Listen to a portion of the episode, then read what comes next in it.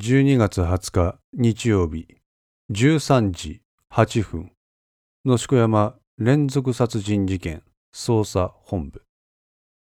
未明の会社の身元が判明しました。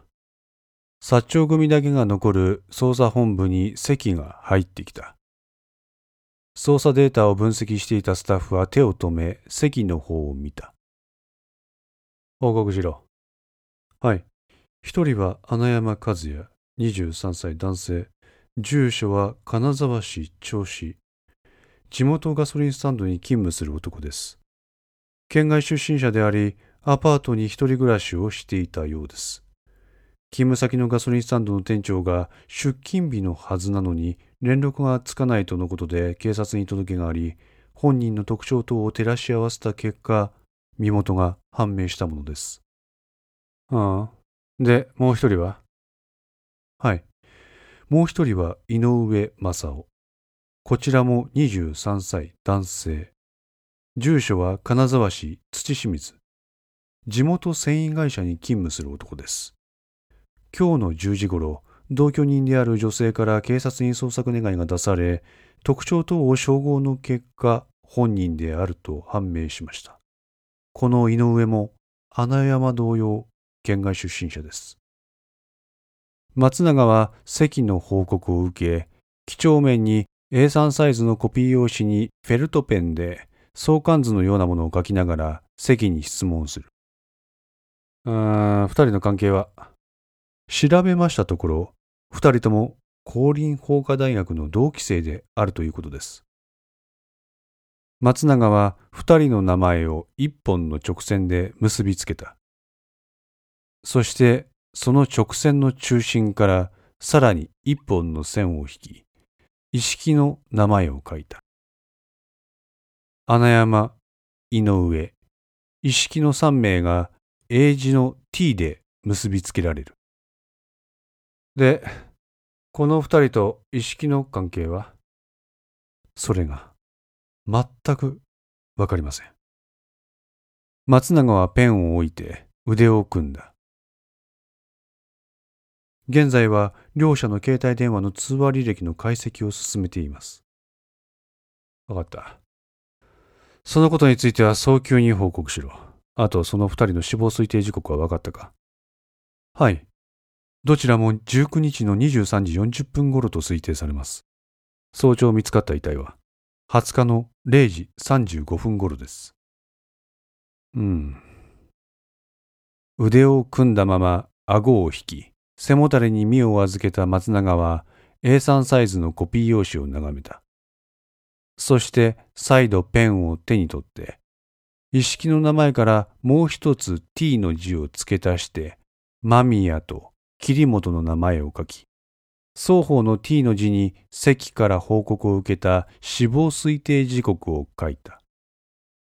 山小屋の殺しから展望台の殺しまで約50分か。この2つの地点は徒歩で約20分の距離だと聞いている。夜道だからそれが3割増しだとしても36分。残りの14分は何をしていたんだ？どうして山小屋で穴山と井上を殺してそのまま逃走しなかったのかまさか何かの目的があってのしかも展望台に行ったのかどうして殺した相手の顔をめちゃくちゃにしなければならなかったのか。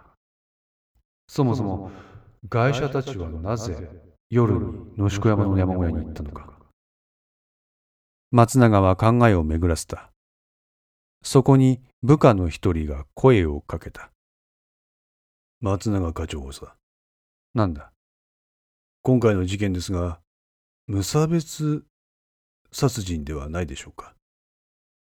松永はその言葉を聞いた途端立ち上がり、その部下の座っていた椅子を右足で蹴飛ばした。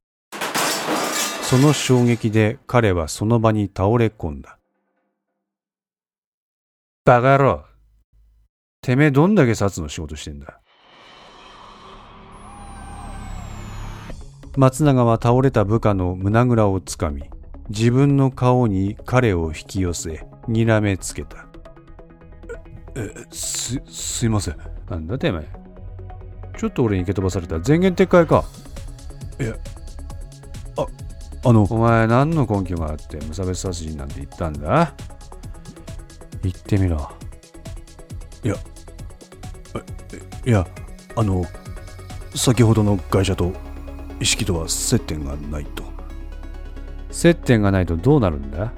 説明してみなさい相変わらず松永は彼の胸ぐらを掴んだままである。無差別殺人の動機は怒りや復讐心といった感情が爆発した結果でああります。そのため犯人とは直接関係がない人間にその怒りの矛先が向けられることもあります。あの本件に関しても同じような傾向があると思いましたので。松永はそのまま部下を床に叩きつけ彼の腹部を右足で蹴り上げた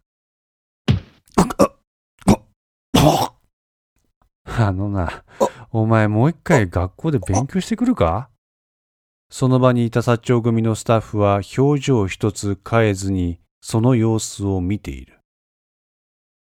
無差別殺人は怒りの爆発だというのは確かだ。だが、意識がその怒りを何に対して持っていたというんだ？人知れずひっそりと、あの辺りの七石さんを山の中で殺して何かの意思表示になるか。いいか。これは連続殺人だ。そして、快楽殺人だ。外車の状況を見てみろ。みんな顔がなくなっている。特徴的だ。儀式的でもある。つまり、人を殺すことそのものに意味がある。意識は捕まらない限り、必ずまた人を殺す。それが快楽殺人だ。動機なんざない。奴にとってこれはゲームなんだ。松永はしゃがみ込んで倒れている部下を覗き込んだ。これは警察に対する挑戦だ。奴を舐めるな。心してかかれ。わかったな。あ、は、は、はい。お前は会社がどうして昨日の深夜に野宿山に行ったのか。どういう手段で野宿山へ行ったのか。本当に会社らは意識と接点がなかったのか。それらを調べろ。狂人のようになったかと思えば、優秀な捜査官のようにもなる松永は、まるで二重人格者のようだった。彼は自分の感情の起伏の激しさを逆手に利用して、人心掌握を巧みに行う術を知っていたのだろう。おい。は。一時間後に山狩りだ。くまなくだ。所轄の捜査はどうも手ぬるい。100名ほど投入して野鹿山全域を捜索しろ。その間は野鹿山線も完全封鎖だ。捜査本部は慌ただしく動き始めた。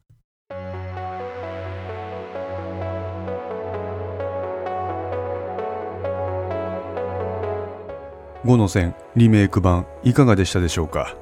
このお話は毎週木曜日に1話ずつ更新できるよう鋭意作成中です。ご意見やご感想がありましたら Twitter やウェブサイトのお問い合わせお便りコーナーからお寄せください。皆様の声は私にとって非常に励みになりますのでぜひともよろしくお願いいたします。お寄せいただいた声には実質ですが何かしらの返信をさせていただきます。特にお問い合わせお便りのところからお寄せいただいた感想などはポッドキャストの中でも紹介させていただこうかと思っておりますまた iTunes Music Store の中のレビューも頂戴できれば嬉しいです。5の線3も同時更新しています。よかったらそちらの方もお聴きくださいますと嬉しいです。それでは皆さん、また来週。ごきげんよう。